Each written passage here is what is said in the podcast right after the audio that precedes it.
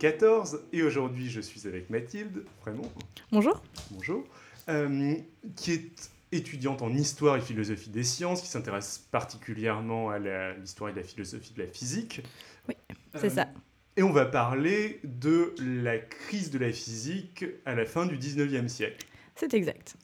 Alors avant de parler euh, explicitement de, de cette crise, parlons peut-être un petit peu du contexte, de ce qui s'est passé avant. Alors, le 19e siècle, donc, pour aller euh, très rapidement, c'est euh, le cycle, le, le cycle, le siècle des, des sciences industrielles. Donc, la science, en plus de se faire par les savants, va se faire par les ingénieurs. On va noter le cas euh, particulier de Sadi Carnot, Mhm. qui lui s'est intéressé au rendement des machines euh, thermiques et qui, euh, pour donner une date, en 1824, a écrit un mémoire intitulé euh, Réflexion sur la puissance motrice du feu, Mhm. dans lequel euh, il fait part justement de, de ses recherches. Son mémoire va tomber un peu dans l'oubli, va être repris un peu plus tard avec Thomson et Clausius. Euh, dans les années 1850, Mhm. ils vont reprendre donc les théories euh, et les idées qu'il expose dans son mémoire afin de rendre euh, les sciences de la chaleur, qui vont d'ailleurs dorénavant s'appeler la thermodynamique, Mhm. beaucoup plus compréhensibles et beaucoup plus formalisées, avec deux lois, dites les lois de la thermodynamique. Donc, Précise-nous peut-être. voilà, donc la première loi de la thermodynamique est appelée bien souvent loi de conservation. En fait, euh, elle traduit le fait que le travail euh, mécanique est transformé en, en chaleur par conversion, et de même que le travail euh, électrique, enfin toute, toute forme d'énergie, en fin de compte, peut être transformée en chaleur. voilà, et de façon euh, conservatrice, on va dire ça comme ça. Et la deuxième loi, qui traite plus de l'en- de de l'entropie et de l'irréversibilité des phénomènes, qui elle énonce le fait que en fin de compte, lors de la transformation de- du travail en, en chaleur, il y a cer- certaines pertes et du gaspillage qui fait qu'il y a euh, irréversibilité en fin de compte. On donne souvent euh, un exemple dans les cours euh, à l'école, si on peut dire ça comme ça. Euh, lorsque dans, un, dans une enceinte ou dans lesquelles il y aurait euh, deux gaz séparés par une paroi, si on enlève cette paroi, les deux gaz vont se mélanger et il n'y a aucun euh, moyen de, euh, de si lorsqu'on remet la paroi, les gaz ne vont pas se re-ranger chacun dans leur, dans leur espace, c'est pas possible. Donc la, la, situ- la situation devient irréversible. Donc c'est ce que traduit la seconde, la seconde loi, très rapidement. D'accord. C'est, euh, pour lui, pareil. Enfin, moi, j'avais l'idée de mélanger de, de l'eau avec de l'encre. Une, Voilà. man- une menthe à l'eau, euh, euh, par, par exemple. Voilà, on peut pas enlever le Euh, sirop de l'eau, c'est pas possible. C'est un Voilà. peu compliqué. voilà, exemple encore plus simple que, que de gaz, c'est vrai. Te laisse continuer, du coup Oui, Ou on- alors, euh, donc euh, voilà, on en est au 19e, euh, le 19e siècle sur ce qui nous intéresse, voilà où en est la thermodynamique très rapidement. Et euh, c'est la thermodynamique qui va être sujet euh, à débat, et particulièrement la seconde, euh, la seconde loi, et ce qui va faire qu'on va appeler cette période, a posteriori, donc, période de crise. donc oui, donc qu'est-ce que donc cette crise Alors, en fait, ce qui se passe, c'est que au 19e siècle, pour revenir encore un tout petit peu au contexte, c'est le siècle de la physique, surtout d'un point de vue mécanique. Toute nouvelle découverte, recherche va vouloir être ramenée à des lois mécaniques. Mhm. Donc, ça va être facile à faire euh, sur la première loi de la thermodynamique. On va très facilement la ramener à des lois mécaniques. Mhm. En revanche, en ce qui concerne le deuxième principe, c'est beaucoup plus euh, difficile à faire. Par exemple, euh, le second principe traduit les réversibilités. Donc ça voudrait dire que dans les équations de la physique, il faut transformer, par exemple, enfin, pour quand il y a révers- réversibilité, on peut transformer la variable de temps en moins t. Ça ne change pas vraiment les expériences. En fait, on traduit la réversibilité comme ça. Or, il y a irréversibilité. Donc la seconde loi ne répond pas vraiment, ne rentre pas vraiment dans le cadre des théories mécaniques de la physique. Et c'est à partir de ce moment-là, quand, on commence à quand les scientifiques vont commencer à se faire ces réflexions-là, qu'on va rentrer dans un grand débat. Alors, euh, il y a bien Boltzmann qui va lui proposer une solution pour expliquer euh, le second principe de la thermodynamique euh, en l'expliquant d'un point de vue mécanique statistique. Seulement, il utilise un modèle atomique qui est encore pas du tout accepté à cette période-là. Il sera accepté un peu plus tard, dans les années euh, 1905. Donc, on n'y est pas encore. Ce qui va se passer, l'événement marquant qui, qui va traduire cette crise, c'est en 1895, il va y avoir un congrès à Lübeck en Allemagne. D'accord. Et ou Autriche en fait. D'un seul coup, j'ai un doute. Mais enfin bon, à Lübeck en tout- dans tous les cas, qui va, ce qui va se passer, c'est que vont se faire face deux camps rapidement en, en schématisant le camp des mécanistes et les camps des énergétistes. D'accord. Dans le clan des mécanistes, on va retrouver Boltzmann et Poincaré, entre autres, et dans les énergétistes, deux chimistes, Helm et euh, Oswald, qui vont s'opposer sur euh, l'idée du second, sur le Principe. second principe. De la thermodynamique. ouais. Voilà. Donc on va se retrouver dans une situation de division des opinions. on peut traduire la physique d'un point de vue énergétiste. Non, on peut il faut traduire la, la physique d'un point de vue mécaniste. C'est juste qu'on n'est pas encore arrivé à une solution valable. Enfin bon, tout y passe. Et c'est le grand, euh, grand bouleversement. Euh. On ne sait plus sur quel pied danser et il y a vraiment deux camps à ce moment-là dans la, dans la communauté scientifique. Scientifique, justement à cause de, de l'arrivée de, ce, principe euh, qui n'existait pas avant. Et donc, est-ce que le terme crise est approprié? Alors, oui et non. A posteriori, les, les historiens, comme moi je vais citer exclusivement Dominique Lecourt et Kuhn, ont appelé cette période une période de crise. Mhm. On a tendance à faire euh, rimer le mot crise avec rupture. C'est souvent ce que ça nous évoque. Mhm. Et il est clair qu'avec cette période de bouleversement et ce second principe, on a vraiment tendance très rapidement à se rattacher à ce terme-là.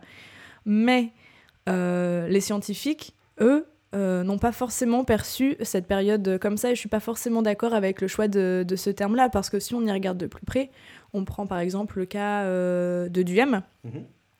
Pour lui, il n'y avait pas de, rupture. En fait, lui, il se contentait juste de faire euh, évoluer, la, évoluer la science. Pour lui, la science n'avait que, que pour, but de s'améliorer et d'avancer. Et c'est pour ça qu'il a créé son propre système, enfin, sa propre théorie, les théories euh, de la thermodynamique générale, qui s'appuyait euh, il, cherchait à expliquer la physique dans le moule de la thermodynamique, c'est-à-dire des deux lois, premier, second principe. Mhm. Et il y a plutôt bien réussi. Bon, il y avait bien sûr des imperfections, des défauts, mais il y a plutôt bien réussi. Et euh, de même, quand on regarde le chimiste euh, Oswald dont j'ai parlé, qui était vraiment dans les rangs de l'énergétisme, et, lui, alors euh, il, le clamait haut et fort, pour lui, pareil, il, cherchait vraiment à faire évoluer la science et à l'améliorer, et il pensait que l'énergie était vraiment un terme qui allait répondre à, à, toutes les questions, en fait. Lui, en plus, lui, il était chimiste, donc pour lui, avec le concept d'énergie, il faisait de la thermochimie, il avait réussi à rallier et physique et chimie dans une même discipline. Donc pour lui, l'énergie, c'était quelque chose de, formidable qui allait vraiment rallier les rangs. Donc euh, c'était vraiment une véritable évolution. Et lui, il a même euh, allongé euh, le, programme énergétiste à la philosophie et même voire à la sociologie sur certains plans. Et il ne pensait pas du tout en termes de crise.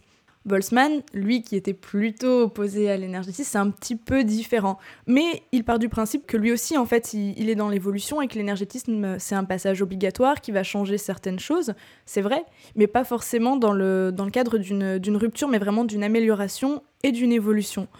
Donc moi, partant de ce principe-là, quand on y regarde de plus près, j'ai pas forcément envie d'appeler ça une période de crise, mais éventuellement peut-être une période de, de réforme qui, qui certes synonyme et synonyme de changement, mais pas de rupture et plutôt d'amélioration en fait. Je vous verrai plutôt ça comme ça. Après, enfin ceux qui ont appelé cette période de crise, ils ont longuement réfléchi. je veux pas, je veux pas, je peux pas les, je peux pas me permettre de les contredire. Et c'est vrai que c'est quand même relativement euh, adéquat. Et est-ce que le mot euh, crise rime forcément avec rupture? C'est vrai qu'on a tendance à le faire, mais est-ce que c'est exact? Je peux pas, je vais pas me prononcer vraiment directement là-dessus. Voilà. D'accord. Euh, avant, de, avant de conclure un petit, un petit aparté qui n'est pas, pas vraiment euh, tout à fait dans le sujet, mais je, trouve ça, je trouve ça assez rigolo de voir aussi que euh, dans tout autre sujet, des économistes débattent aussi sur le, la pertinence de parler de crise dans la, pour la, crise économique actuelle, euh, généralement, en justement avançant des arguments du, du, du genre de, étant donné qu'on rentre dans une crise qui est entre guillemets permanente et justement qu'il n'y a pas une, euh, on peut pas situer une rupture, euh, euh, c'est peut-être pas pertinent justement de, parler, d'employer le, le mot crise. Donc ce, genre de discussion sur le sens du, mot crise et qu'est-ce qu'une crise, en fait, peuvent se retrouver assez, enfin, dans des domaines très différents. Oui, alors en, économie, en effet, on parle euh, de crise. Ça ressemble, on pourrait dire que ça pourrait ressembler au genre de situation euh, comme euh, en la physique du 19e siècle. Et c'est vrai qu'il est question de période. on a envie qu'une crise ait un début et une fin. C'est pas un état ponctuel. c'est c'est pas un état ponctuel. On rentre dans une phase de crise. Mm. Enfin, de, la façon dont on prononce, enfin, et dont on, on l'évoque, c'est vraiment ça. Mais euh, une période elle a une fin donc c'est vrai que c'est difficile de qualifier quelque chose comme ça euh. enfin c'est vrai que ça ressemble les mêmes ça ressemble au même problème mais je pense que c'est une question a posteriori on peut qualifier une période de crise qu'a posteriori et c'est ce que font ce qu'ont fait les historiens en fait, fait. Dominique Lecourt c'est dans les années 1900 fin des années 1980 qu'il a parlé de période de, de crise Kuhn c'était les années 60-70 et mais on peut noter aussi j'ai relevé un historien à Belleret mhm. qui lui qualifie cette période de crise, enfin un petit peu moins, de, façon un petit peu moins appuyée peut-être que Kuhn et, Le Cours, euh, dans les années 1905. Donc c'est relativement euh, euh, proche de la période étudiée, 1895-1905, c'est pas très très éloigné. Mais il y a quand même 10 ans au moins d'écart. Est-ce qu'on n'en est pas encore là? Du tout, oui. Pour la crise de 2008, oui, tu as tout à fait raison. C'est vraisemblablement beaucoup trop tôt de toute façon pour, pour parler de... Enfin, pour parler de, de, crise avec un sérieux historique, on va dire. Voilà. Mm, mm, mm. Mais euh, alors justement, enfin, cette crise, euh, cette crise du, du, de la physique euh, à la fin du 19e siècle, elle a une fin Question piège Bien sûr. alors, bah pareil, en fait, je vais répondre encore oui et non. Enfin, on parle plus vraiment de crise en physique donc on peut supposer qu'il y a une fin, mais finalement il n'y a aucune date qui va marquer la fin euh, de cette période. En, fin de compte, les énergétistes, finalement, euh, les théories énergétistes sont un petit peu tombées à l'eau. On ne sait pas vraiment comment. Plus, il faudrait, il faudrait euh, pousser les recherches dessus. Je n'y suis pas. Hein. je cherche, je suis vraiment sur cette période de crise. Après, bien sûr, avec l'acceptation des théories atomistes, ben forcément, on est passé à un point de vue beaucoup plus mécanique. Donc il y a une, une fin, enfin les, finalement les débats petit à petit euh, se sont... Euh, éteints. Euh, voilà, se sont éteints à, petit feu, si on, peut, si on peut dire ça comme ça. Donc oui, il y a eu une fin, mais alors une date précise, non, on peut pas vraiment, on peut pas en donner une, c'est pas, c'est pas possible vraiment comme ça. D'accord. Eh ben, c'était, c'était très intéressant. merci beaucoup. Mais de rien. Avec plaisir. Alors, avant de, terminer, pour les, auditeurs qui auraient des, questions à te poser donc, euh, sur, euh, sur toutes les questions que tu as abordées, euh, où est-ce qu'on peut te retrouver sur Internet alors voilà, le plus, simple, le plus simple, c'est l'adresse mail. Donc mathilde.frémont, m a t h i l d e Frémont, f r e m o n t gmail.com. Très bien, bah, génial. Sinon, bah, vous pouvez aussi euh, laisser des commentaires sur le site de l'émission, donc 12 en chiffres minutes euh, au pluriel de de.com. Donc n'hésitez pas à laisser des, commentaires et puis n'hésitez pas aussi à noter le podcast sur iTunes. Moi, vous pouvez me retrouver euh, sur Twitter, XIL, Xilrian, XILRIAN, par mail, Xilrian, XILRIAN, at gmail.com. Vous pouvez aussi me trouver par mail, david.mederlac, ça marche aussi euh, à Gmail toujours. Et surtout, je voulais grandement euh, remercier Mathilde parce que tu as été particulièrement courageuse dans le sens où suite à une succession de problèmes de vol d'ordinateur, puis de euh, problèmes techniques de ma faute d'une piste qui n'avait pas été enregistrée, tu as quand même dû réenregistrer ce, ce podcast euh, trois fois. C'est vrai. donc, euh, donc merci, merci infiniment. De rien, il n'y a pas de souci. Et, c'était très très bien. Ben, merci, au revoir. Au revoir.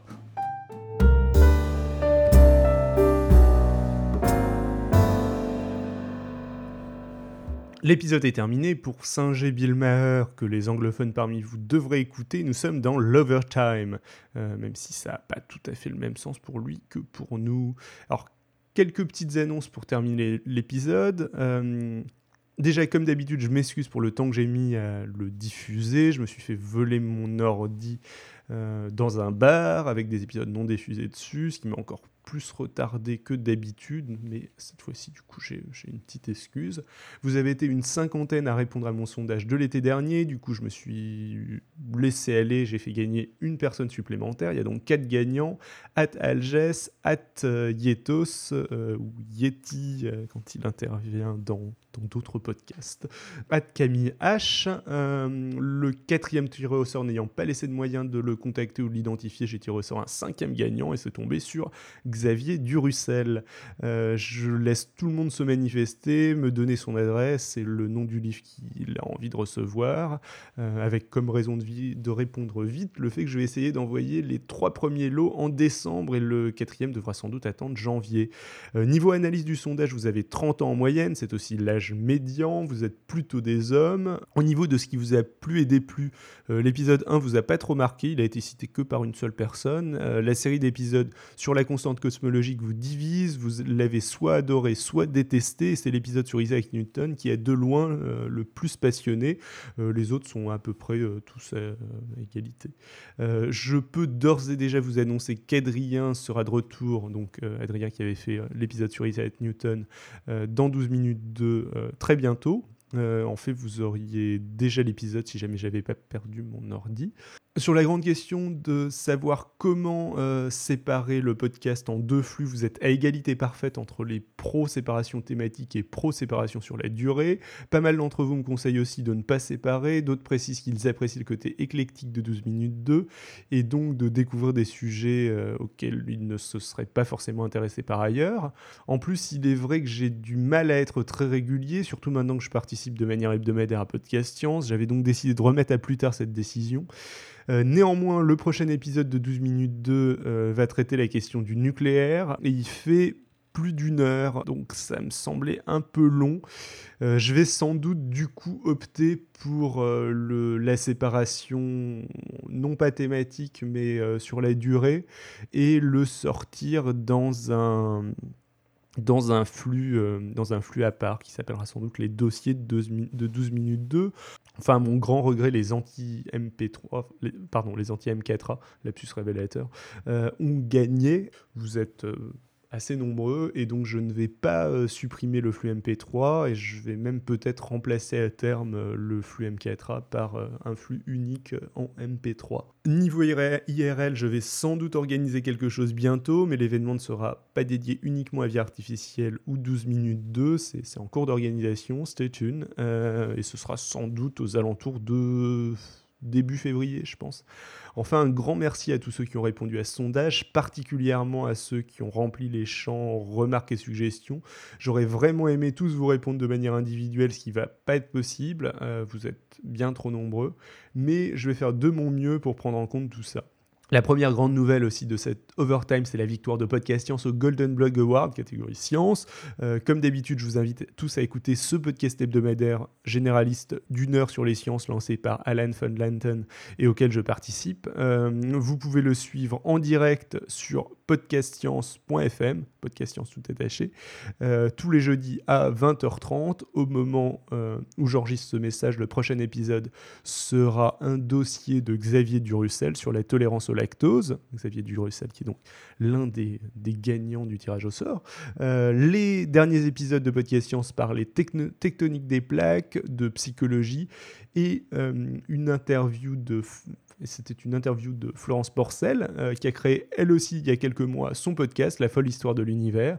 C'est donc un nouveau podcast à suivre dans la galaxie des podcasts scientifiques. Ça dure 10 minutes, il y a des images, c'est un podcast vidéo. C'est principalement centré sur l'actualité de la cosmologie et c'est très sympathique. Dans la série des podcasts auxquels je participe, le prochain épisode de mon autre podcast euh, Vie artificielle devrait sortir d'un instant à l'autre au moment où j'enregistre euh, cet épisode et devrait parler de sélection naturelle et de différents niveaux de sélection.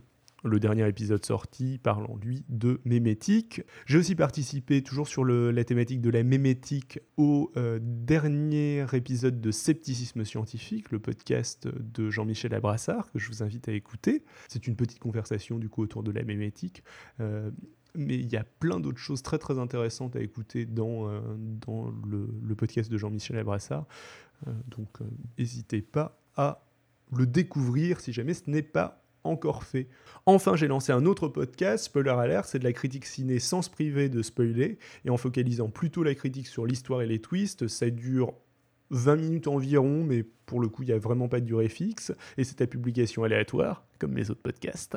Attendez-vous aussi à voir dans pas longtemps sortir un hors-série de 12 minutes 2, donc sur le nucléaire. Ce sera tout pour aujourd'hui, à bientôt